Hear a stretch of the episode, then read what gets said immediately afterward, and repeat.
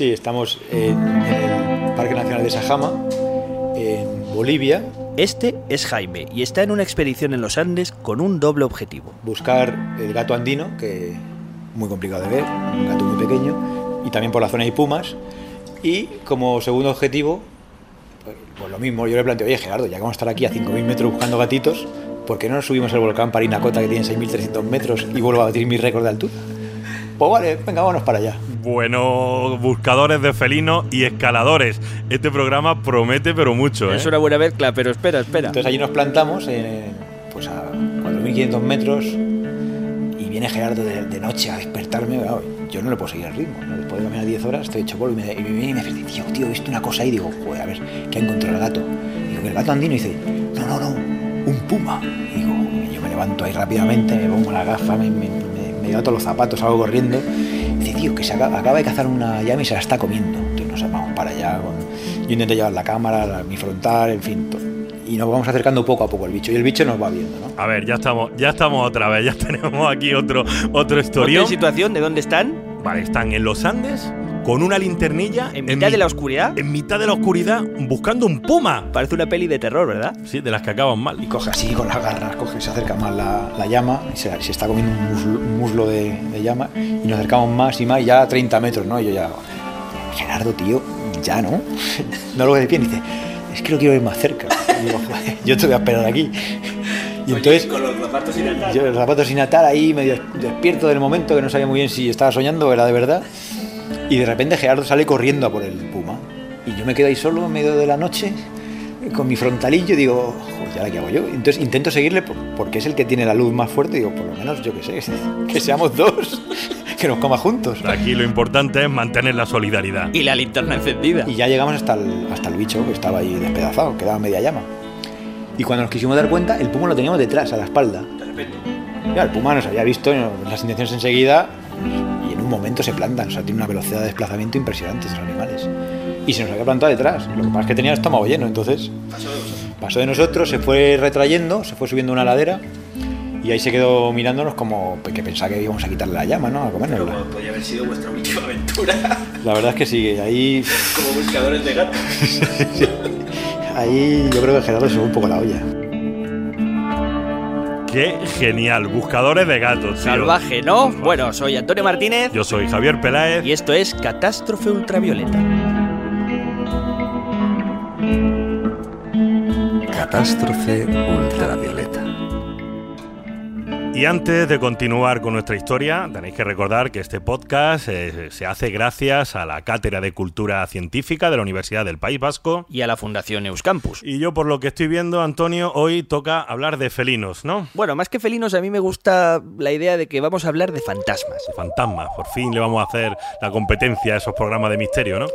bueno, no, no exactamente. Vamos a hablar de esas criaturas que viven en lugares muy apartados y son extraordinariamente difíciles de ver. Felinos fantasmas.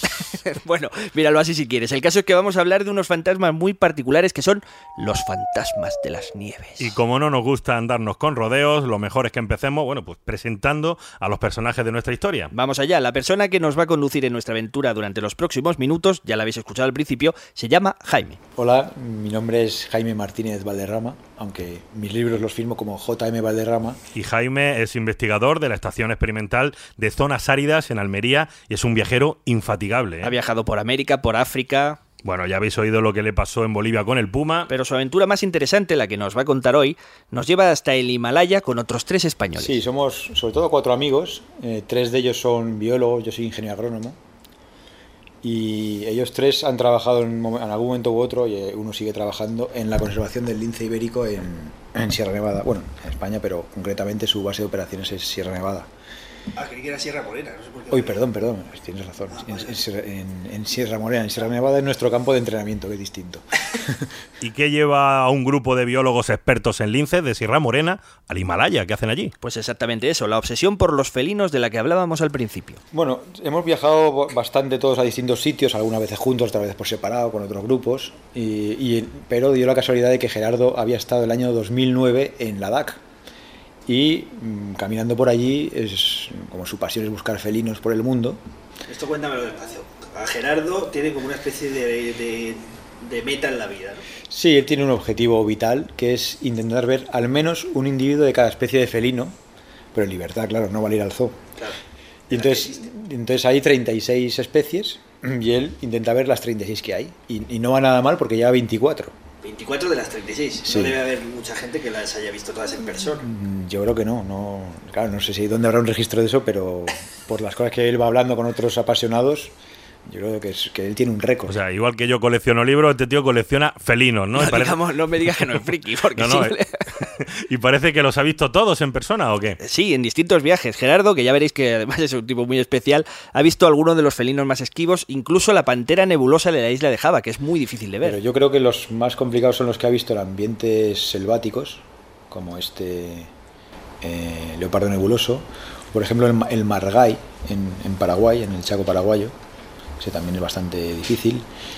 Y hay gatitos pequeños, como el gato andino, que ese es como si ves aquí un gato común De la calle. de la calle, pero que se vive en los Andes. Ponte a buscarlo entre los roquedos, ¿no? De un animal pequeñísimo. ¿Consiguió verlo? Ese de momento no, ese, ido y no lo habéis conseguido. ese hemos ido y todavía no lo hemos conseguido, pero acaba- acabará cayendo. Como os estamos contando, ya en 2009 Gerardo pues había visitado una zona del Himalaya, la que limita al norte con la India, y allí se encontró con otro de los felinos más complicados de ver. Él en aquel viaje que había hecho en 2009 al Himalaya, al Ladakh, pues vio leopardo de las nieves. Sí, Le muy, quedaba uno que es todavía más difícil que el leopardo de las nieves. le quedaba el lince boreal. El lince boreal no lo había visto. Sí, la, la idea, él sabía cuando fue al, al, al Himalaya que es un sitio propicio para ver leopardo de las nieves. De hecho, ahí hay una reserva que es el Emis National Park, donde presumen de que hay una densidad muy alta de leopardos. Entonces, es esperable, entre comillas, ver el leopardo de las nieves. Se puede, se puede ver. Pero el lince boreal eh, se pensaba que igual incluso estaba extinto en esa zona, ¿no? Entonces, él había encontrado excrementos muy secos y muy deteriorados que indicaban que había habido en, el momento, en algún momento eh, linces. Pero Pero tenían la incertidumbre de si estaban o no. Y es así como nace esta pequeña locura. La aventura. se queda con la espinita y eso se une a que José María, el indio, otro de los componentes, digamos, yo diría la mente científica del viaje, pues había leído en un, un artículo científico que efectivamente ahí había una población más o menos saludable de lince boreal que habitaba un tipo de vegetación que estaba desapareciendo como consecuencia de las transformaciones agrícolas, ¿no? Se estaba convirtiendo en terreno de cultivo. Y por lo tanto se pronosticaba que unos 20 o 30 años el ya no habría lince. Y esto fue escrito hace unos 25 años, o sea que estábamos en el límite, ¿no? sea, si ibais a buscar un fantasma, ¿no? Efectivamente, íbamos a, estábamos persiguiendo fantasmas, que es lo que se nos da muy bien. Y aquí ya tenemos la historia en marcha. Una aventura con un triple objetivo. El triple objetivo era, el más importante, intentar detectar linces boreales, o al menos hallar indicios mm, para ver que ahí había linces boreales actualmente. Luego ver leopardo de las nieves, que, bueno, echando horas había alguna posibilidad. Y como tercer objetivo, subirse el Stock Kangri, que es una montaña de 6.130 metros. Cuatro investigadores españoles, expertos en el lince, deciden irse al Himalaya a una aventura ahí científica y de paso a escalar. Y además van provistos de telescopios, pero eso te lo cuento después. Sí, primero colócame, sitúame, porque no, todavía no me aclaro. Estamos con Jaime, Gerardo, Javi y el indio. Y lo primero es saber en qué fecha estamos. Bueno, está en el año 2010, verano de 2010, junio de 2010. Y la región a la que viajan. La región a la que viajamos es eh, Ladakh, que está al norte de la India. Eh, esto era un antiguo reino tibetano que conquistó la India y que ahora mismo es la provincia de Jammu Kashmir, es la, la Cachemira India, que está en conflicto, permanente conflicto con Pakistán y con China. De hecho, hay muchas zonas que todavía no se sabe quién son. digamos que es una región pegada al Himalaya o directamente en los Himalayas. Esta zona se llama el Transhimalaya porque es una zona de transición con montañas bajitas de 6.000 metros entre el Himalaya y el Karakorum. Está a caballo entre las dos, ¿no? Y es un desierto de montaña, ahí llueve menos de 100 milímetros al año. Y uno de los motivos por los que fuimos en junio, o sea, en nuestro verano, es que ahí no llegan los monzones. En este desierto de montaña habita un felino que se cree extinguido. ¿Y qué se sabe sobre estos linces del Himalaya? ¿Eh? ¿Eh? ¿Qué se sabe? Bueno, el lince boreal es, es un lince, de los linces que hay, que hay, parece que hay cuatro especies o cinco, es el más grande, con diferencia. Hay incluso ejemplares de 50 kilos. Es un animal muy grande. Y se conoce muy poco de su ecología y su comportamiento. De hecho, una de las cuestiones que queríamos hacer, más allá de verlo directamente, que esto era más la visión visceral y romántica de Gerardo, la visión más científica es buscar indicios, ¿no? Buscar excrementos, ver de qué están hechos, de qué están compuestos, ver qué come el animal, por dónde se mueve, hasta qué altura sube. No es que haya un indicador constante que diga, quedan tantos lindes ahí, eso no se sabe. Pues se sabe que ha habido históricamente, pero poca gente se adentra a ver exactamente a pie de campo, saliendo de los caminos principales, a ver si hay linces o no y cuántos hay y qué densidad. Y hacer estudios detallados. Y de hecho aquí pues no se había hecho ninguno. O sea, eran los primeros que ibais a. Llevamos los primeros a ver ahí, sí, por lo menos ver si había, ¿no? Así que estamos en junio de 2010 y Jaime y aquí toda la tropa pues están preparando una expedición y ala, a ponerse en marcha. Después de una semana complicada en la que les pierden el equipaje, les requisan parte de sus pertenencias, se plantan con lo puesto en la región de Ladakh. Vale, pues imagínate unos tipos vestidos de camuflaje, cargados de cámaras, de aparatejos raros. Claro, tanto que las autoridades indias que les veían con todos estos aparatos pensaban que era una especie de comando chiita o algo así. Pero el caso es que consiguieron reunir el material, pasarlo, incluidos unos enormes telescopios, como te decía, de 5 a 6 kilos de peso. ¿Y para qué quieren un telescopio en el Himalaya? ¿Es que van a mirar allí las estrellas o qué? Llevamos telescopios porque las dimensiones de aquellos paisajes son tremendas. Entonces tú con, con un, con unos prismáticos para barrer las laderas que tienes enfrente, que igual están a un kilómetro, dos kilómetros, no te da el prismático. Tú necesitas un telescopio con bastantes aumentos para ver si detectas algo. O sea, yo cuando iba con ellos, como te decía, soy el menos experto de los tres, eh, zoólogo, ¿no? Yo iba aprendiendo de ellos. Pues claro, tú te imaginas que vas a coger el telescopio y vas a ver como un documental de la 2, ¿no? Ahí dices, joder, que bien se ve. No, una manchita allí lejos y dices, lo pardo allí, o lo que sea. Algunas, hombre, si, si cae cerca, ¿no? Había algunas especies que sí podías ver muy bien, pero los felinos son muy reacios y esquivos, ¿no? Y además, para buscar linces en este terreno, pues todos tenían que acostumbrar el ojo. Ellos al principio también lo tenían desacostumbrado. Ellos me decían que al final las cosas las detectan no porque vean el animal, como yo te decía así en un documental, sino por, por cambio de textura. O sea, ellos aprenden, apre- aprenden a apreciar y, a y, y- y ven muy bien los matices del terreno. Pero ellos venían con el chip de chip ibérico. Había que ca- cambiarlo a chip pedregal del Himalaya y ellos, pues, con su costumbre, en poco tiempo lo iban haciendo. Yo también lo fui haciendo con un más retraso, pero sí, al final ves cosas que inesperadas, ¿no? Te vas haciendo al territorio. Y aparte de lo que van a ver por el telescopio, no adelantemos acontecimientos, la expedición empieza a encontrar pequeñas pruebas por el terreno. Los excrementos los encontramos, la verdad es que nos sorprende la alta densidad que hay. Eh, José María, el indio, dice que, bueno, no nos llevemos a engaño, que eso en principio puede ser porque como llueve tan poco en ese sitio, el terreno no se limpia, ¿no? Entonces ahí se va acumulando lo de generaciones y generaciones. Entonces esa densidad es engañosa. Pero lo cierto es que sí había muchos excrementos, los excrementos estaban hechos de huesecitos de liebre y también, de, perdón, de liebre del cabo, sí, y también había, y veíamos también muchas liebres, y veíamos huellas de lobos y empezamos a ver muchas marmotas y se, se veía mucha más vida de lo que desde el principio, la primera imagen que tenemos del territorio, que es un desierto de montaña, de todo un secarral, y dices, aquí no va a haber nada. Pues sí, te vas metiendo ahí y hay cosas.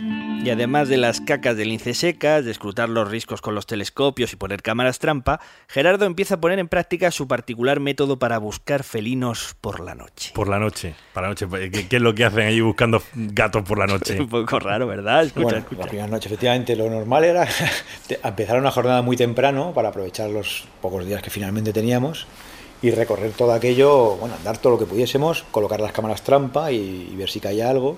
Entonces eran jornadas agotadoras que empezaban a las, a las 7 de la mañana hasta, pues no sé, las, las 8 de la tarde o algo así.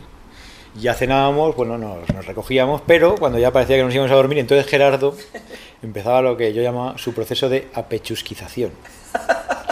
Porque apechusques es eh, como archiperres, se dice aquí, ¿no? Todo esto empezaba a ponerse el frontal, la linterna, las pilas de repuesto, el walkie-talkie, no sé qué, los guantes, empezaba a pon- a ponerse 200 millones de... Entonces decía, bueno, me voy a dar una vuelta. Y dice, Gerardo, no vas a dormir si... joder, que llevamos 12 horas caminando. Y dice, bueno, voy un ratito y ya la vengo. Entonces Gerardo siempre gustaba, para ver felinos, lo que necesitas es pillar los atardeceres y los amaneceres Que cuando se mueve. que es- en ese cambio de luces es cuando se- hay más movimiento de fauna. Pero sobre todo los felinos se mueven de noche, puramente en la noche. Entonces intentaba estirar la noche a lo mejor hasta las 2 o las 3 de la mañana, dependiendo de si teníamos menos suerte. Volvía, a lo mejor dormía dos o tres horas y ya a las 4 otra vez estaba en danza. Este tío era un vampiro del, del Himalaya allí, ¿no? Gerardo es que es todo un personaje. El, el tipo eh, sabe que tiene un tiempo limitado para buscar los gatos que va buscando, que es como él los llama, y los aprovecha al máximo, ni siquiera duerme. Él va con el frontal, lo que va haciendo es moviendo la cabeza así de un lado para otro y hacia adelante. Entonces va buscando brillo, va buscando ojos. O sea, él, después de muchos años lo que ha descubierto que la mejor técnica para detectar animales es de noche buscar el brillo de los ojos. Pero ya tiene la técnica tan depurada que él sabe por el brillo si es un carnívoro o es un herbívoro, por ejemplo. O sea, en mitad de la noche en un sitio que no conoce, se mete en la espesura o por ahí en las rocas a alumbrar con la linterna a ver si ve un bicho. A ver si un bicho. ¿Y qué es lo que se encontraba? Bueno, muchas noches venía de vacío, ¿no? O sea, yo estabas ahí metido en el saco a gustito ahí durmiendo después de la paliza. ¿Qué, Gerardo, ha visto algo? Y hoy no ha caído nada. Hoy dice, hoy he visto un triste zorrillo. hoy- Pero él todos los días lo volvía a intentar, lo volvía a intentar. Eso, eso, por eso ha visto 24 especies, porque él lo sigue intentando hasta el último día. Esto sí que es un método imaginativo, ¿eh? No te olvides de que estamos hablando de uno de los mayores especialistas, si no el mayor, en detección de felinos salvajes. O sea que aparte de la fricada, pues tiene Sí, sentido. bueno, lo que y a mí una cosa, una cosa que me interesa, que es, ¿qué hace cuando ve los ojos? Una vez que ve los ojos, intenta eh, acercarse lo máximo que puede o intentar llamar la atención del bicho haciendo algún sonidillo, como si fuese, como si fuese en una presa, digamos. A ver si, a ver si despierta la curiosidad del animal y se acerca. Y no hay cosa que más le fastidie no saber qué es, ¿no? O sea, ver un ojo y, y desaparece y sin haberlo identificado, ¿no? Eso uf, le pone muy nervioso. Entonces, el problema es que esto tiene mucho riesgo y en determin- determinadas zonas del planeta más, ¿no? Esto tú lo puedes hacer por España y bueno, pues bien, igual te, te echará toda la Guardia Civil, que ya lo ha pasado varias veces. Pero es que aquí, en un sitio militarizado como el que estamos hablando, igual te pegan un tiro. Porque dicen, "Oh, tío, ¿qué coño es, qué es esto? Un tío de noche aquí caminando. O sea, tú ponte, ponte en situación. O sea, imagínate que te encuentras a un tío lleno de todo estos aparatos, haciendo ruiditos en la oscuridad y encima alumbrando allí con la linterna. Bueno, la linterna o el linternón, ¿no? Escucha, la verdad es que uno pensaría que es un marciano. Claro, el- bueno, el, el frontal que tienen no es un frontal normal, eso también te lo... O sea, ya he ido buscando un frontal que tiene 900, 900 lumens, o sea, lo o sea, tiene un frontal, no, ya, no lleva mucha potencia. Entonces, con eso, una potencia que le permite a cierta distancia detectar ojos. Cuando ya ve que es algo, entonces lo pone al máximo de potencia. Pero si aún así no funciona, entonces tiene un pedazo de linternón que debe pesar 5 kilos, cuando lo enciende parece que se ha hecho de día. Entonces, ahí ya sí que... Mete un chorro de luz en la selva. Claro, y que, que lo veían desde Leno y decían, "Esa- esas luces que hay allí. Pues nada, éramos nosotros dando bandazos por allí, por el, por el Himalaya. Alguien arriba en el Everest venía por allí un foco de discoteca. ¿eh? Sí, sí. Montado una discoteca ahí en, en Pakistán. Y era Gerardo con el linternón. Oye, tú aquí estabas ya atragantado de la risa, ¿no? Pero bueno, yo creo que a, a- a pesar del cachondeo, yo creo que algo de peligro sí que tienes, ¿no? Bueno, ima- imagínate, el pobre Jaime, entre pumas y demás fieras, al final pasa un poco de angustia. Y bueno, para este Gerardo no hay quien lo pare, ¿no? Y él está además muy motivado porque había visto, habíamos visto huellas de lobo y habíamos visto un lobo incluso momificado ahí en la, en la llanura pedregosa. Y entonces él estaba deseando encontrarse con una manada de 7 8 lobos, ¿no? Para pasarlo bien por la noche. Sí, encuentra con ellos, no lo cuenta. Lo Bueno, la verdad es que 7 8 lobos es complicado, ¿eh? que pasa es que a ver un tipo con esa luz y sin miedo habría salido. A veces le acompañamos a alguno, eh, no lo seguíamos todo el ritmo, pero sí, algunas de las veces éramos dos. Pero claro, nuestra defensa era una navaja multiusos. No creas tú que no llevamos nada más. Yo sí recuerdo un- una vez en Nepal, en otro viaje de estos parecidos, donde él vio un leopardo y hizo esto. El, el leopardo no rehuyó, sino que se quedó curioso, curioso mirando. Entonces él tenía una linterna, no es la que maneja ahora, pero también era muy potente. Pero tenía el problema es que si se quedaba mucho tiempo encendida, saltaba la linterna por precaución para que no se quemase la bombilla. Y entonces él veía que el leopardo cada vez estaba más cerca. El leopardo iba hacia él. Entonces cada vez que encendía la linterna, cada 10 segundos o 15, el leopardo cada vez estaba más cerca. Y ya llegó un momento que tuvo que tomar una decisión. Porque el leopardo él vio en el último flashazo que le pudo dar que ya estaba poniéndose en posición de, de acecho, ¿no? El- el- Entonces dijo, o me tiro yo a por él o se tira ya por mí. Entonces ya llegó un momento que encendió la linterna y se fue a por él. Y el leopardo rehuyó afortunadamente. Pero vamos, empezaba a por él, el leopardo estaba. se asustó porque no se esperaba que le atacasen a él. Porque algo que hay que tener presente cuando vas a ver. Presente, claro, esto es teoría y luego hay que hacerlo. Es que lo peor que puedes hacer es salir corriendo. Si sales corriendo, al animal se le, espera, se le dispara el instinto depredador. O sea, si tú sales corriendo, te identifica como una presa. Y entonces ya va por ti. Si le plantas cara, o por ejemplo tienes un, un abrigo y lo abres como para parecer más grande y te pones de pie, el animal se puede impresionar. Se puede impresionar, igual no se impresiona. Pero así tienes alguna opción. De la otra manera, De la otra manera, el animal va por ti. Claro, esto es fácil decirlo. Cuando tienes el bicho a 10 metros, hay que hacerlo. ¿Para qué Gerardo lo hace? Y aquí tenéis el primer consejo útil Por de fin. este programa de Catástrofe Ultravioleta. Si salís en plena noche a buscar felinos y os va a saltar un leopardo para comeros, No corráis, tiraros encima de él. Estás escuchando Catástrofe, Catástrofe Ultravioleta. Ultravioleta.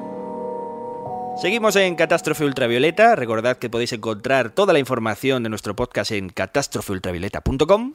Y hoy estamos eh, contando la aventura de cuatro investigadores españoles que buscan linces boreales en el Himalaya. Nos habíamos quedado en la región de Ladakh, donde Jaime y sus compañeros van encontrando cada vez más pruebas de que allí pueden toparse en cualquier momento con un lince boreal o incluso con el famoso leopardo de las nieves. Estamos por allí caminando de día eh, y en una de estas es un terreno magnífico para buscar huellas. El, esta zona de confluencia de ríos donde las aguas se han ido retirando y quedan muchas zonas embarradas. También hay depósitos de arena, o sea, es un terreno muy mezclado, pero con mucho sitio donde se puedan imprimir huellas. ¿no? Entonces, claro, una, una cosa es ver los excrementos, que no saben muy bien hace cuánto están ahí, pero claro, llega un momento que vimos huellas en arena. En arena que el viento cada día la, la volvía a borrar, o sea que eran huellas recientes. ¿no? Entonces ella fue como el primer éxito, es decir, ¿Huellas de? Huellas de lince, o sea, aquí hay lince. Hay lince porque están las huellas aquí y estas huellas son de hace dos horas. Entonces ya empezamos a montar las primeras cámaras trampa alrededor de, por toda esa zona que habíamos visto y por muy poco no cayó el... Fuimos al día siguiente a recogerla y no, y no cayó por muy poco porque había una predación, se había comido un animal que estaba ahí desplumado, no sé si era una perdiz, me parece, o, o era un conejo, una liebre que se- no recuerdo ahora mismo. Y entonces fuimos enseguida a la cámara y decía, es que, tenía, es que igual tenemos fotos de cómo se lo ha cazado. Oye, pues ya que estamos, vamos a explicar cómo funcionan estas cámaras trampa. Sí, porque a lo mejor no todo el mundo lo sabe. Pues las cámaras trampas son bueno, cámaras que van en una carcasa para protegerla de los elementos y eh, estas en concreto funcionan por detectan diferencias de temperatura. O sea, cuando detectan más temperatura, o sea, un animal de sangre caliente, entonces hacen una foto. Lo que sucede es, claro, esto también implica que en, el- en los amaneceres o atardeceres, si son bruscos, también se disparan fotos. Bueno, lo bonito que tienes varias postales. Pero bueno, eso no hay problema. Y eh, las cámaras de noche, como muchas veces esto ocurre de, de noche, tienen un, un flash, pero que es por infrarrojos. No es el típico flash de las cámaras que manejamos todos, porque el animal no se tiene que asustar. Entonces, ellos lo que van buscando son los pasos donde creen que puede haber pasar el animal. ¿no? Y de hecho, muchas veces Javier andaba por ahí gateando, como simulando un lince. Pues yo iría por aquí, o yo me pondría aquí. Entonces, ya con eso la montando. Claro, te metes en la cabeza del bicho y entonces ya con eso íbamos montando las cámaras y, y se pone de, de cebo, pues íbamos recogiendo excrementos que pues algunos etiquetábamos, etiquetábamos y Javi siempre llegaba alguno en el bolsillo a mano, ¿no? Para, entonces con eso hacíamos como un montón. O sea, haceros, haceros la composición de, de lugar, ¿no? Ellos van por ahí, agachados, por la maleza, para ponerse en lugar de, de un lince, ¿no? Sí, instrucciones para meterse en la cabeza de un felino, más o menos es eso, para Y- pensar como ellos. Sí, y encima van con, con los bolsillos llenos de caca de lince. Bueno, ya ves que nos aburrían. Luego te explicaré para qué usan esas cacas, pero recopilemos. ¿Tenéis cacas? ¿Tenéis huellas? No, eh, recopila, ¿qué llevamos? Llevamos, llevamos una pila de excrementos, unas cuantas huellas frescas y casi una foto. Casi una foto. Pero los días en esta zona del Himalaya se les están acabando, el equipo se tiene que desplazar a- hacia otro lugar. Eso es, hacia otra zona aún más rocosa, donde esperan encontrar pistas también de ambas especies de felinos, el Emis National Park. Pues el Emis es, eh, Emis es un monasterio y de ahí toma el nombre, el parque entero. Y son valles muy profundos, unas gargantas, estos paisajes minerales impresionantes de, de, roquedos ¿no? impresionantes y piedra desgajada, deshecha, con aparentemente muy, muy poca vegetación y presume de ser uno de los sitios con mayor densidad de, de leopardos, de leopardos de las nieves. Entonces nuestra esperanza es, mm, pues eso, a ver si vemos un leopardo. Gerardo ya lo había visto, pero muy mal el año anterior, pues a ver si lo vemos mejor. Y seguíamos con la idea de a ver si en estos valles también hay lince. Ya hemos visto en la otra zona que hay, pues a ver si aquí hay... A ver si aquí hay también leopardos de las nieves y linces. Por cierto, que en esta zona eh, es muy conocido las excursiones que se ofrecen con el reclamo de ver el leopardo de las nieves, pero me contaba Jaime que en la época y las condiciones en las que se hacen estas excursiones, pues poco menos que es una especie de engaño para turistas. Bueno, ellos seguían interesados sobre todo en el lince. Iban por ahí preguntando como si fueran detectives casi. Mm, una de las maneras que también tenemos para buscar indicios enseñar a la población local, a los pastores que se mueven por allí eh, con caballos o con ganado. Enseñamos la guía y, ense- y le enseñamos fotos y decíamos, oye, ¿aquí hay de esto o no, no hay de esto? Entonces ellos el leopardo siempre lo identificaban como que el leopardo sí habían visto alguna vez. Pero cuando enseñabas el lince, pensaban que era pues un- una cría del leopardo. O sea, no, no asimilaban que eran animales distintos. O sea, el, el lince es que no... Resultaba algo extraño. Les daba algo extraño. Alguno decía que se había visto y de hecho luego nosotros encontramos en algunas aldeas que tenían como amuleto esto de proteger las casas o de contra espíritus o lo que fuese, tenían cráneos de, de linces. Y posiblemente no sabían que era otro animal distinto. o Qué sea bueno, que- date cuenta que esto da una idea de lo esquivos que son los linces y los leopardos, que incluso en esta zona del Himalaya la población local puede que no los haya visto nunca. Incluso los consideran casi pues como animales mitológicos. Sí, allí lo- es un animal mítico, allí lo llaman el Gran Shan, el, el- al leopardo de las nieves, ¿no? Es claro, es un animal. Gran Shan. El Gran Shan. Joder, suena que te cagas. Suena, vamos. Y luego el bicho es que es, es- no tiene un, un aura, ¿no? Una presencia. Claro, ¿y qué piensan o qué relación tienen? ¿El- ¿Para ellos es como una divinidad o algo? Yo creo que en tiempos más antiguos sí debía ser algo medio sagrado, no sé. quizá por ello ha sobrevivido hasta nuestros días, porque no, no era algo que se persiguiese. Y ahora lo que pasa es que se ha convertido en una fuente de reclamo de turistas y yo creo que parte de la población también está percibiendo que vale más el animal vivo que muerto, que esa es la idea de transmitir a- para transmitir a, a los parques nacionales y a los países, ¿no? que vale más vender fauna viva, ir a hacerle fotos que ir a pegarle tiros. Y en esta zona nuestros protagonistas ya van acompañados de un guía local que le llama, se llama Nova, creo, ¿eh? y parten hacia la montaña pues allí cargados con los mochilones enormes, bien cargados toda la espalda. Sí, en su libro Altitud en Mena, que es el que narra esta extraña aventura, Jaime cuenta cómo el indio se coge un cabreo monumental porque cuando llegan arriba del todo, hechos polvo después de subir con todo el peso, se dan cuenta de que se podía haber subido con un burro. Y entonces dice Gerardo que no, que habían quitado esa opción porque eso era aventura, ¿no? claro, y si no le quitan la emoción, ¿no? Claro, bueno, pues a pesar de estos inconvenientes, el grupo ahí sigue muy atento porque aquí sí, sí que pueden divisar uno de esos gatitos que están buscando. Para completar la colección. Sí, ahí ya estamos. Bueno, en cualquier momento puede haber un leopardo.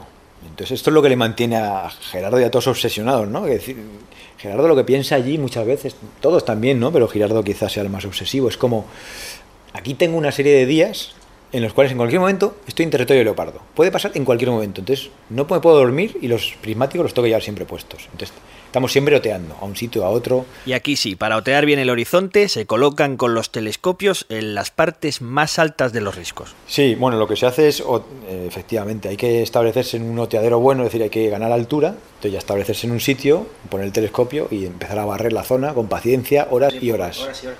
Pues puede estar a lo mejor 4 o 5 horas ahí, ¿no? Turnáis. Como tenemos dos telescopios, suele haber, eh, sí, a veces nos turnamos. Claro, el problema es que si me pongo yo no veo nada, entonces yo no suelo dar el relevo. Pero el que no está con el, tele- con el telescopio está con los prismáticos.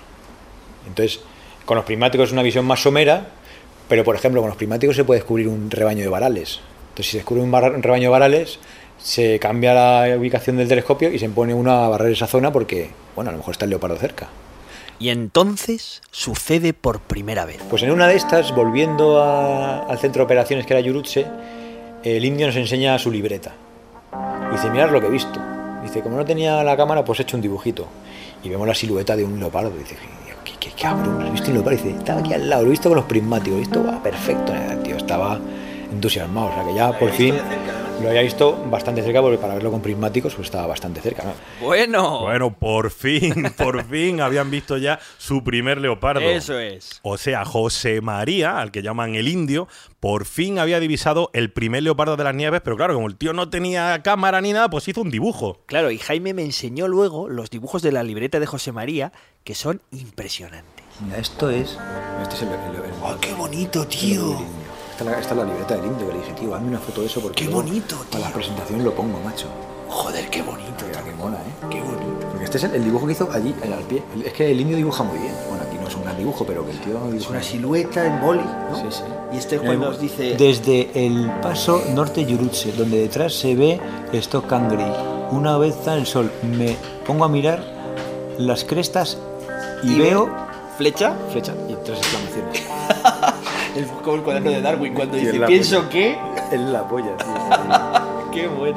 Bueno, ya por fin han visto un leopardo, ya era hora, pero lo bueno, lo bueno todavía viene ahora. Sí, a partir de este momento se empiezan a animar las cosas. Porque ahora es Gerardo y el propio Jaime los que se separan del grupo, se van por su cuenta. Sí, se suben a una loma de 5.000 metros para ir aclimatándose a la escalada que tienen prevista para el final de la expedición, que es una cumbre de 6.000 metros, recordemos. Bueno, pues la idea es dormir al aire libre y hacer lo que se llama allí un vivac.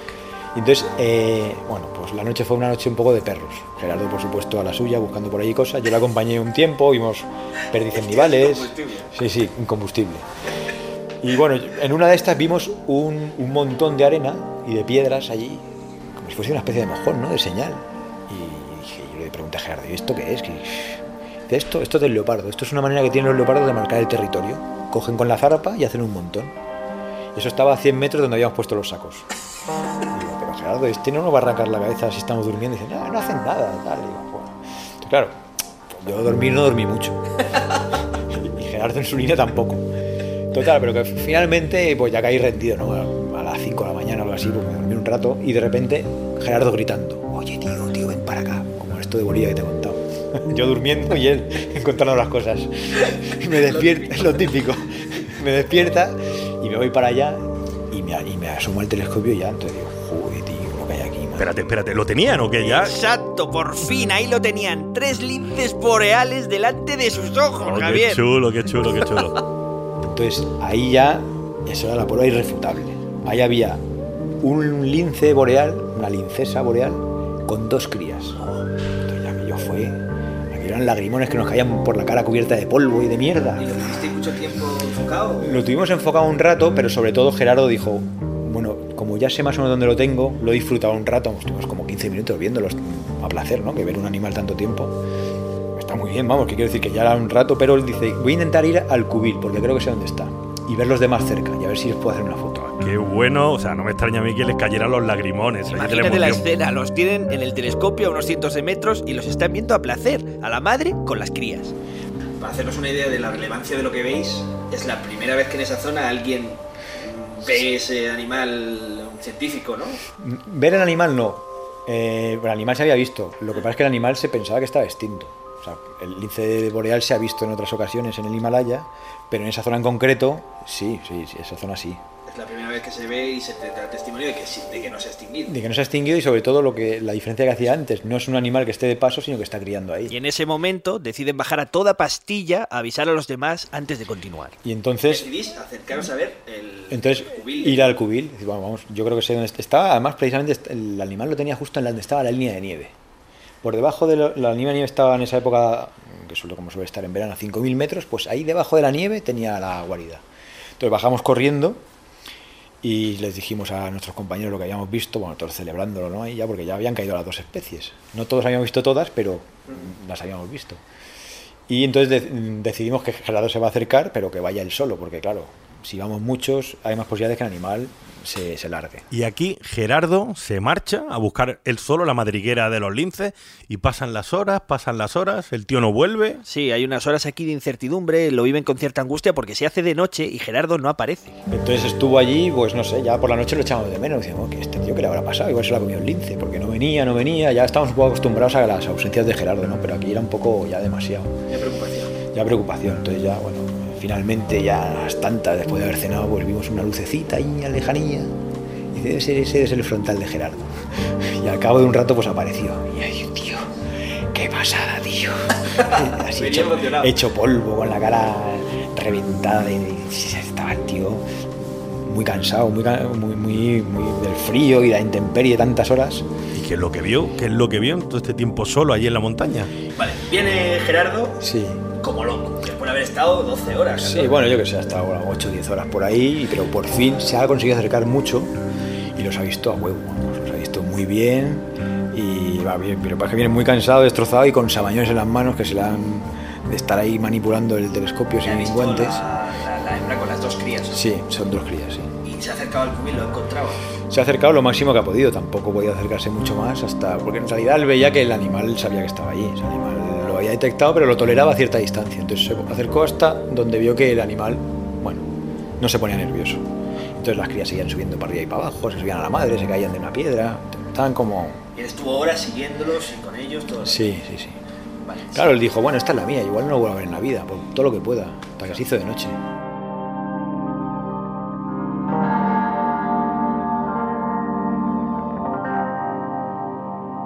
Catástrofe ultravioleta.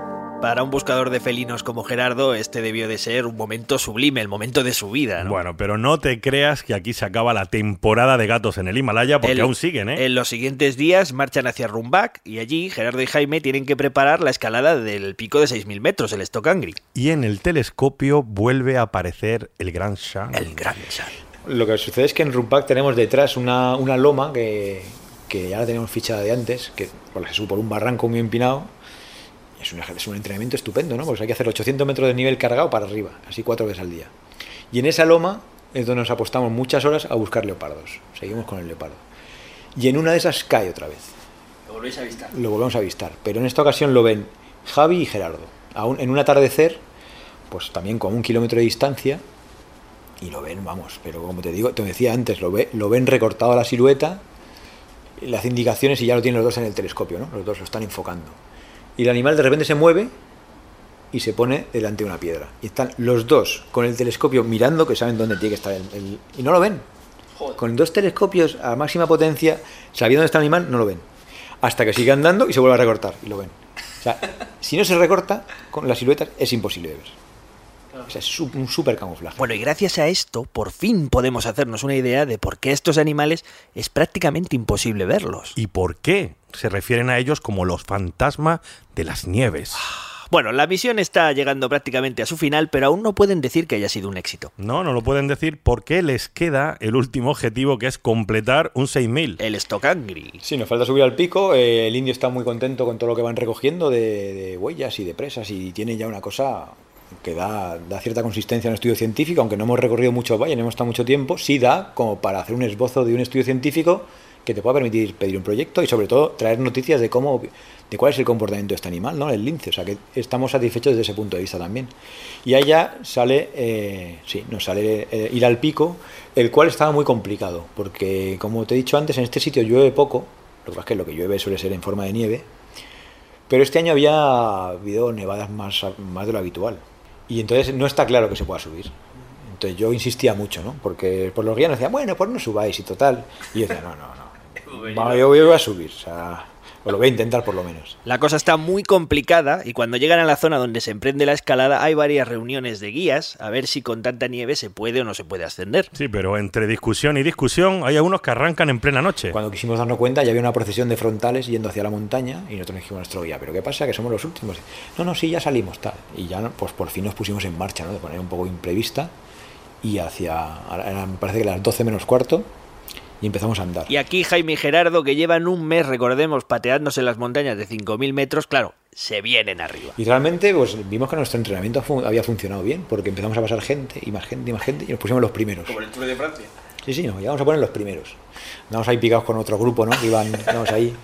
Lo que dices tú en el libro, que tenéis ahí como el orgullito. Sí, ¿no? sí, sí, "Ah, sí. Aquí somos los... Aquí nosotros vamos a llegar primero. Y, pero claro, entonces al principio va bien, pero ya cuando empiezas a rebasar la línea, por lo menos en mi caso, de unos 5.600, 5.700 ya empiezas a... Y, y ya son rampas grandes, ¿no? Ya, son- ya no es... Ahí el oxígeno empieza a escasear. Ahí empieza a escasear y ya pues la nieve está más dura de lo que han pensado, hay que ponerse, encordarse, sacar los piolets y Gerardo dice, oye, ¿esto qué es? Digo, Gerardo, son crampones, esto es para que no te resbales. Dice, pero no me habías dicho que era fácil. Digo, sí es fácil. O sea, Le metiste en un embolado, ¿eh? tú andas hacia arriba Y aunque parezca increíble, Gerardo, que precisamente no es el especialista, va mucho mejor que Jaime, que empieza a tener dudas sobre si puede o no puede continuar. también me había apurado porque me di cuenta que al final eh, se suponía que eran seis horas de subida y seis horas de bajada. Eso era la estimación. Nosotros subimos en tres horas. Pues no iba a ir apurado. O sea, íbamos haciendo el récord del mundo. Pero, claro, iba, iba hecho polvo. La culpa era del guía, que iba muy deprisa. Bueno, bueno, como Gerardo, cada vez que lo miraba, él nos, había, nos, hacía- nos, nos propuso varias veces hacer paradas. Y le dijimos, no, de ninguna manera, que estamos muy bien. Y yo ya hubo un momento que tiré la cuerda y dije, oye, que, que no puedo más. Y entonces ya paramos. Pues ya estiraba así, los tíos me miran. Bueno, venga, vamos a parar un minuto y ya. Bueno, venga. Tú eras el especialista, en teoría. Yo era especialista, ¿eh? imagínate cómo era la cosa. Y entonces ya yo hubo una vez que, que dije, ya no puedo más. O sea, yo ahora tengo que hacer una parada ya más larga, no me estaba hidratando bien, tenía la mano un poco congelada, eh, el GPS se había fundido, las pilas del frío estaba fundido, en fin, la cosa ya está- empezaba a estar muy complicada. Nevaba más, eh, los crampones, como no eran los míos ni era mi material, pues iba incómodo, ¿no? Ya llegas a pensar en darte la vuelta. O por lo menos en en hacer una parada larga, que no es muy conveniente parar mucho porque pierdes el ritmo, pero decir, bueno, ya empieza a estar muy justo de gasolina. Y aquí, cuando Gerardo ya estaba que no podía más, Entonces de repente el guía fue por allí y volvió y dijo, no, si ya hemos llegado, si esta es la cumbre. Y digo, menos mal. Porque había un chiringuito ahí. Había unas, como una beta volante, ¿no? Banderitas de estas de tibetanas, que suele haber en los collados y en los picos. Y estaban ahí, pero yo pensaba pues, que era un collado, que no era el- el- la cumbre. Favor. Qué alegría me das. Entonces nos dijo, bueno, ahora nos quedamos aquí tres horas esperando el amanecer. Gerardo y yo nos miramos y dijimos, vámonos para abajo. Con lo cual, los pronósticos del indio, ¿no? De que menuda chorra subir para volver a bajar, efectivamente. Porque subir montañas es eso al final. Subir montañas es eso, es un reto personal de descubrir tus límites, ¿no?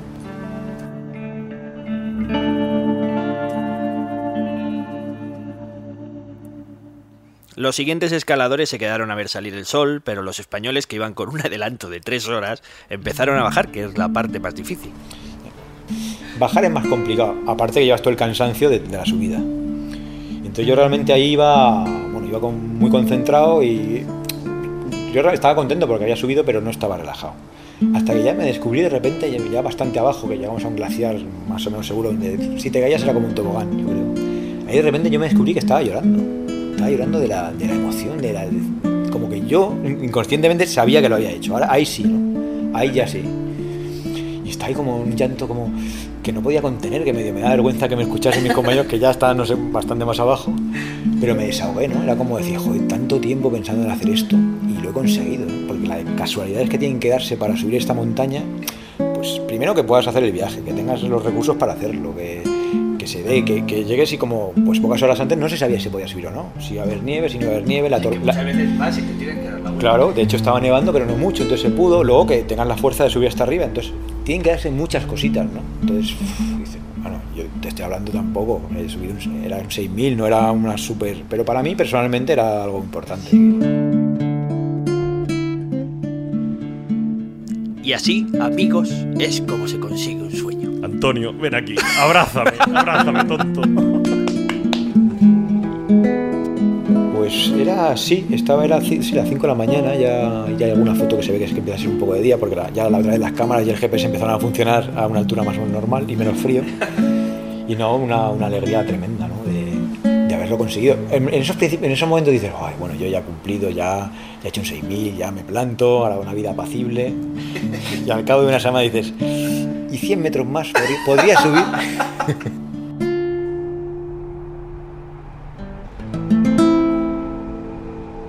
Este misterioso cazador es un maestro en el arte de la invisibilidad. Y antes nadie lo había filmado como hasta ahora.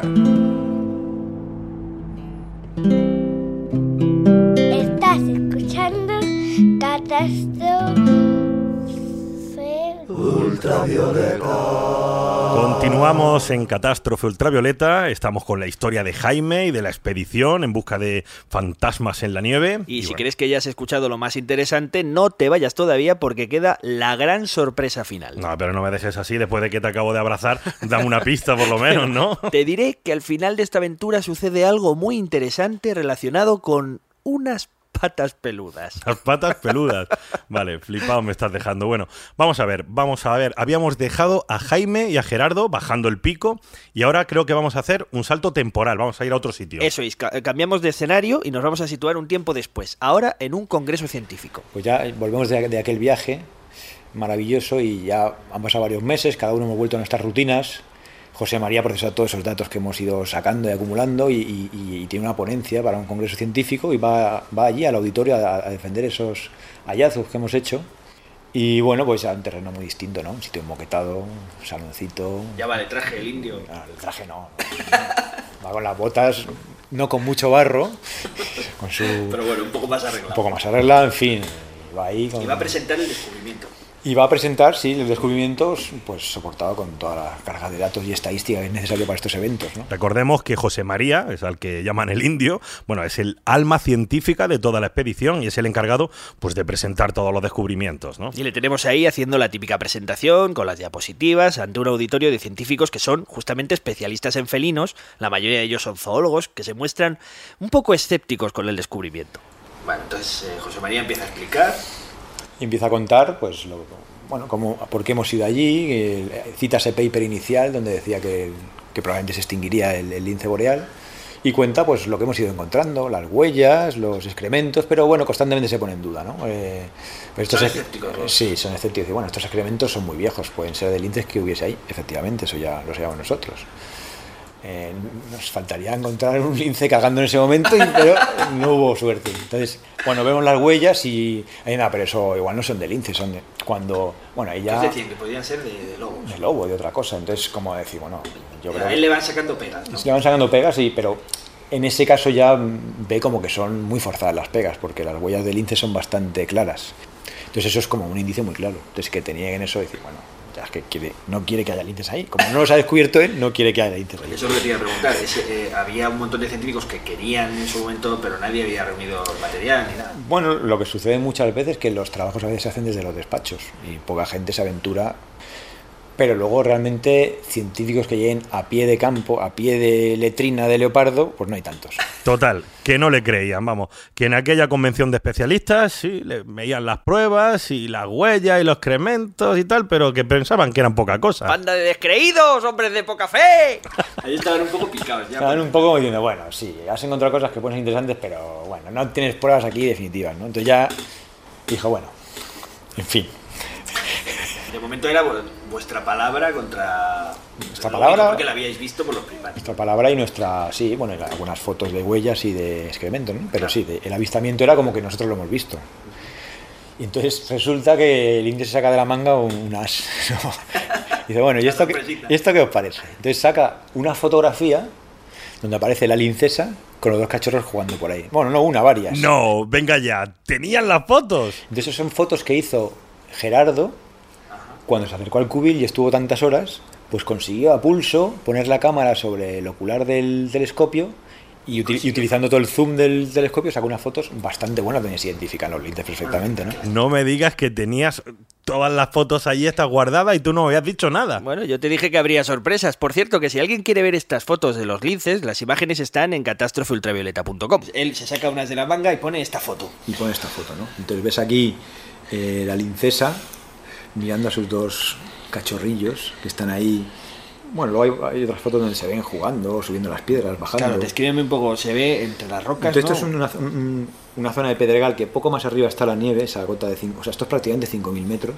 Gerardo está como a, como a 200 metros de aquí, con el telescopio apostado durante horas y horas. Y haciendo fotos sin saber si van a salir. Claro, haciendo fotos y con las manos temblorosas del frío, que es cuando le salen los sabañones, porque se tiene que quitar los guantes para manejar bien la cámara. Y una y otra, y esperando que se dé una, una escena, digamos, donde salen los tres bien, ¿no? Porque a veces un cachorro se va más para allá, otro se mete detrás de la piedra. Entonces, los animales, muchas veces los felinos permanecen estáticos mucho tiempo. Entonces, igual hay una una composición que no te viene bien y dura una hora, esa composición. Hasta que se recolocan. Y te, y te viene bien, que aquí están, bien. los tres juntos. Claro, ¿no? aquí se ven los- aquí claro, es una foto que dentro con los medios que había es bastante buena y sobre todo que desde el punto de vista científico muestra el animal y sus dos crías. Lo interesante es que esta expedición había podido demostrar por fin algo que, bueno, muchos creían que era bastante imposible, y es que quedan linces boreales en esta zona del Himalaya. Y no será por falta de pruebas. Y, y te tengo que contar que aparte de estos, luego fuimos viendo por unos y otros, fuimos viendo más linces. Y luego al final fuimos, fuimos el, el grupo familiar entero, vimos al padre, la madre, el juvenil del año anterior y los dos cachorros de este año. O sea, había- había- estamos en un territorio de lince, en Yurutse, y, ¿Y los vimos, a todos? y vimos a todos los miembros de la familia. Que eran cinco. Eran cinco. Qué bueno. Entonces, claro, la idea era como decir, aquí hay que volver con más medios, con más cámaras, con más tiempo y ver eh, si en cada valle o, o si cuántos valles ocupa cada uno de estos, cómo compiten con el leopardo o si no compiten, porque al final el leopardo eh, de las nieves come varal y estos comen eh, liebres, entonces finalmente pueden convivir, ¿no? Todo de eso en realidad no se sabe nada, o se sabe muy poco, ¿no? Bueno, ¿qué tal? Te está pareciendo felino el programa, ¿no? Bueno, pues todavía nos queda otra bomba guardada en la Otra, otra bombita. A ver, a ver, ¿qué es esta vez? ¿Recuerdas que habíamos dejado a Jaime y Gerardo subiendo el Stocangri? Bueno, pues eh, el indio y Javi, mientras ellos estaban haciendo la escalada, habían quedado encargados de recoger las cámaras trampa de las que habíamos hablado, ¿os acordáis?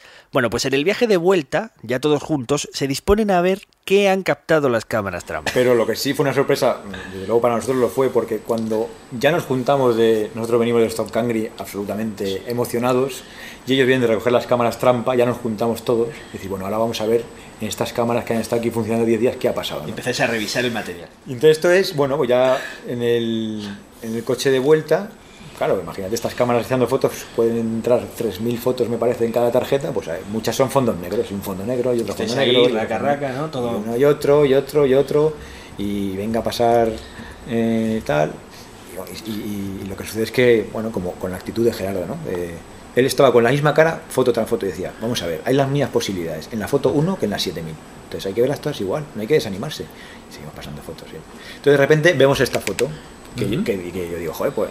Y entonces Que- Javi, que- descríbeme que Javi, la foto no ¿no? se ve Sí, nada. la foto es un pedregal donde debajo pone las características de la fecha, la hora, tal. Entonces vemos esto y Javi dice, ahí está, ¿no? Casi a los tres saltan, ¿no? Y yo me, me vuelvo a quedar otra vez como, como siempre me quedaba, ¿no? Cuando veían algo que yo no veía más que de, piedras. de hecho, yo estoy mirando y no veo claro, absolutamente nada no más que piedras y nada, pero ellos ya lo habían, aquí ya lo habían visto, Hostia, claro, lo acabo de ver. ¿verdad? ¡Hostia! ¡Qué bueno! ¿Pero qué? ¿Está saltando? ¿O qué? Está entrando por aquí para que se está moviendo. Y entonces, claro, nosotros ya vimos esto y decíamos, joder, qué foto. Es como un guay". truco de estos de, de agudeza visual, ¿no? Sí, sí, sí, dice, joder. Y dice, no, es verdad, fíjate, aquí se ve. si Fue por uvas, aquí no habías visto nada. Yo aquí no había visto nada, claro. Bueno, también es verdad, hoy tengo que decir en mi descargo que íbamos en el coche moviéndonos. O sea, Bueno, estoy yo aquí quieto y casi no lo y he que visto. tengo nueve dioptrías, o sea que... en fin, pero sí se ve aquí, ¿no? Ya con la ampliada la imagen, pues se ve la zarpa, las patas y ya, oye, estamos muy contentos. Joder, ay, qué suerte que ha caído, un- ha caído en la cámara. Esta es la cámara que habíamos colocado más alto, ¿no? que nos había costado mucho esfuerzo colocarla con una piedra allí que sacamos de la nada, pues... Pues cayó, ¿no? Pero es que había más fotos. Y de repente vemos y digo, toma. Y digo, bueno, aquí ya sí, esto sí. Ahí ya se ahí hasta yo lo identifico. Madre mía, o sea, estoy viendo aquí la foto, gracias, gracias por dármela.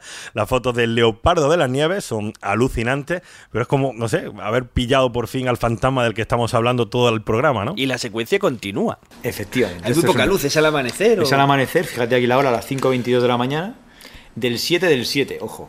Y ahí sigue, está, entonces, la bueno, secuencia se ve, cuéntame un poco que se va entonces el bien. animal va entrando al fatear lo que habíamos puesto allí, que era ese montón que siempre poníamos de excrementos, con el toquecito mágico que... Ay, eso no me lo has contado, qué bueno. El toquecito mágico que se sacó de la... de la- otra- otro as que llevaba en la manga el indio, ¿no? Que yo cuando lo vi dije, pero este tío... Bueno, agárrate a la silla tú y los oyentes porque esto sí que no os lo esperáis. ¿Sabes cuál era el cebo para que el leopardo de las nieves se acercara a la cámara? ¿Cuál, cuál era? Pues escucha con atención porque antes te he dado una pista. Yo lo vi, yo vi que en el aeropuerto de Estambul él compraba un, un bote de perfume. Y digo, "¿Esto- ¿para qué lleva este perfume a dónde vamos? Perfume caro. de- Perfume de caro, mujer, ¿no? o- Sí, no, sí, sí, creo que era un perfume de mujer, ¿no? Digo, pues será para la Un novia, regalo, ¿no? un regalo, pero bueno, lo habitual es comprarlo a la vuelta, para que... Y te colgado este ya este, te compras. ¿no? Digo, es que además con la cara así más, así medio barba, ¿no? Así mal en cara, dices, este tío, no le pega mucho el perfume. Y, y- y entonces en, en una de estas, cuando estamos colocando las cámaras trampa, repente se saca el perfume de la mochila, abre el este y digo, ¿qué va a hacer? ¿Se va a dar o qué es lo que va a hacer? Y empieza a darle con el perfume en, la- en las mierdas ahí amontonadas. Dice, es que he leído un paper. Claro, te decía que este tiene en la cabeza dos millones de papers constantemente. El, el, Handbook tiene todo, sabe todo, ¿no? Y dice, no, es que hay un paper que dice que este perfume es de los mejores para atraer a los felinos, porque tiene no sé qué feromonas. Ah, no me jodas.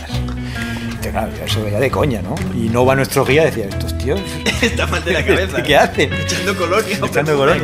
Pero claro, aquí se va viendo cómo el animal viene entusiasmado por el O sea, que perfume ese. funcionó, es, por- es Funcionó. una muestra del perfume. Sí, sí, es una muestra que, que estaba ahí. Y tú fíjate, ahora hace una cosa que se llama flush, me parece, flash, que es que el animal se pone a babear. O sea, decir, bueno, esto, funciona. Sacando la lengua. Estaba la lengua babeándole, ¿no? Eso es por las feromonas. Eso es por las- sí, el- los estímulos, ¿no? Eso es por lo visto lo que hace es que sube el hocico y el labio superior porque aquí tiene una glándula olfativa una, un- que, que le permite detectar mejor esas feromonas. Eso- Eso lo hacen los leones también. Sí.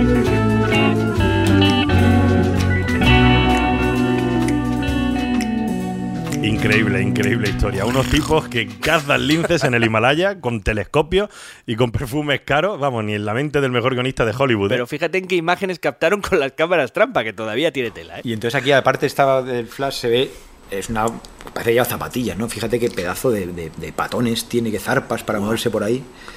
Claro, claro, estoy viendo estas fotos ya es que decíamos, esto es impresionante, porque además seguía viendo más fotos. Sigue, estamos ya, pasamos la secuencia, llevamos 15 fotos o por ahí, ¿no? Sí, y sí, y, Y ahí se empieza a vuelve- rozar. Y se empieza a restregar porque le ha gustado el perfume. Y está ahí, dice, ¿esto qué será? ¿Qué, qué sustancia más rara aquí en el Himalaya? Pero quiero, ¿no? Pero me gusta, me gusta. Y ya, y ya, Se acerca a la cámara. ya para colmo, viene hacia la cámara así un poco mal encarado, ¿no? Y vaya entonces ya, de repente, que esta foto dice, bueno, por favor. O sea, si es posado ya. Dice, esto no nos van a creer. Van a pensar que esto es un montaje de Photoshop porque es demasiado buena. Qué fotón. Que es un fotón. O sea, es que es, un- Descríbemelo. es el animal que te está mirando con la, con- al final se ve la, la larga cola que le sobresale por atrás, las dos zarpas, las orejas pequeñitas con las manchas. Es, es un fotón, o sea, esto es una cosa. Qué maravilla. Y ya una última que hay, que el animal sale de la cámara, sale de escena con su larga cola, ¿no? El último recuerdo. Deja como. Se va de la escena como dejando ahí momentazo. sí, como ¿no? diciendo, bueno, me habéis podido observar un rato, Hasta luego. yo ahora me piro. Vale, vale, vale. Impresionante el final, impresionante la fotografía, impresionante todo, todo impresionante. O sea, lo que consiguió Jaime y el equipo es una, una aventura maravillosa. Qué final más bueno. ¿Cómo que final? Espérate, ¿qué final? Por favor, estamos muy atentos porque resulta que en la cámara trampa todavía había dos fotografías más. Dos fotos después de las del leopardo. Sí, pasados unos días, cinco días concretamente, se tomaron otras imágenes. Eh, es que hay una que la secuencia sigue, pero yo no la pongo en las presentaciones porque desluce un poco, pero merece la pena que veas de qué va. O sea, la, la secuencia sigue y fíjate cómo sigue. Te voy a dejar donde habíamos dejado la cola. Esto es una foto que ya se ve peor. Y la, la siguiente foto es esta. Un tío que hay por ahí, macho. Un tío que hay por ahí. Describe lo que se ve, unas O sea, patas. O sea, un tío con, las, mm, eh, con alguna herida y con las mm, piernas llenas de mierda, como íbamos todos, con unas zapatillas ahí de montaña. Es un. Es un. Que es un guiri que se sienta ahí a hacer una foto a la, a la cámara trampa. O sea, pasaba alguien por allí por el Pero, culo claro, del mundo. pero por el culo del mundo. Esto está fuera, muy lejos de los caminos, 5.000 metros, y de repente viene un tío y hace una foto. ¿Y se le ve la cara? No se le ve la cara. Y Ah, digo, solo se gracias ve. a Dios el tío deja la cámara, que no sabemos muy podía bien. haber llevado. Se la podía haber llevado y nos podía haber jodido todas las fotos. ¿Esto qué es? Increíble. Esto es increíble. sí, sí. Impresionante. La duda que tenemos, decís, bueno, yo creo que todavía existen buenas personas en el mundo. Y el tío dejó la cámara. Aunque también puede ser que la cámara, como tiene pinta militar, el tío dijese, yo no toco nada, No vaya a ser que. no vaya a ser que, que haya un tío detrás de esa cámara espiándome y yo no toco nada. Y por eso no se le ve la cara, a lo mejor. Y no sé. Y entonces, entonces, esto, vamos, cuando lo vimos dijo, Pero "Joder". es que es, primero, una casualidad gigante Ahora, estos son- porque por ahí no transita mucha No, gente. no, por aquí no, nosotros no vimos a nadie. Va solo, además. Y va solo. Y fíjate que es de cinco, cinco días después. O sea, la cámara hasta cinco días después no sacó esto. Y no saben, pero ¿quién es este tío? ¿Quién no sabe nada? No tienen ni idea, pero es el colofón perfecto para esta historia. Fíjate que estamos contando que cuatro investigadores de Sierra Morena deciden irse al Himalaya a buscar a uno de los animales más esquivos de la Tierra. Y cuando lo consiguen, en uno de los lugares más remotos de la Tierra, donde no se ve ni un alma, No hay nadie por allí, aparece un tipo que nadie sabe de dónde ha salido, ni hacia dónde se dirigía, ni quién es, y la cámara trampa le hace una foto de las piernas peludas. las patas peludas. Unas patas peludas como las que te decía antes. Oye, colofón, después de toda esta aventura, ¿cómo resumirías tú lo que aprendiste en esta, en esta expedición, ¿no? Que sí que se puede llamar. ¿Qué es lo que aprendí? Pues no sé, no sé, como enseñanza de la vida, que al final yo creo que uno, si quiere hacer una cosa y le llama, tiene que, tiene que intentar hacerla. No te voy a decir hacerla porque al final hacerla tiene que intentarlo con todas sus fuerzas. Y si no, se va a arrepentir. Y lo que yo puse al final como, como nota del viaje es como que el, el último viaje no existe. O sea, esto de decir, bueno, ya voy aquí al Himalaya y luego a la selva y ya me planto. No te plantas. O sea, esto, el aprendizaje es que esto es imparable y que lo que le apasiona a uno en la vida tiene que hacerlo. Pero yo creo que si encuentras algo que te mueve en la vida, que puede ser la montaña o cualquier cosa, hay que darle pábulo a eso y salida. Si no, no la vida no tendría sentido. Claro, si no la vida, pues un aburrimiento. Gracias, Jaime. Nada a ti por la entrevista y el interés. Perfecto. Qué bueno, tío. Joder, cómo me lo paso, me cago en la leche. Y hasta aquí esta maravillosa aventura que podéis encontrar muy bien narrada en el libro de Jaime Martínez Valderrama, Altitud en Vena. Y si queréis haceros con el libro o ver las fotografías de los linces, del leopardo, el- las fotos de las piernas peludas que hemos estado hablando, Yo no sé cómo se pueden resistir, yo estaría deseando ver esas fotos. bueno, pues tenéis que visitar nuestra web catástrofeultravioleta.com. Y allí podéis encontrar también otros episodios de este fabuloso podcast con el que estimular vuestra imaginación. Un podcast que aquí acaba eh, con este patrocinio, siempre agradecido, de la Cátedra de Cultura Científica de la Universidad del País Vasco y, de, la, Fundación Euskampus. A los mandos y creando las músicas y ambientaciones originales estuvo nuestro catastrófico Javi Álvarez.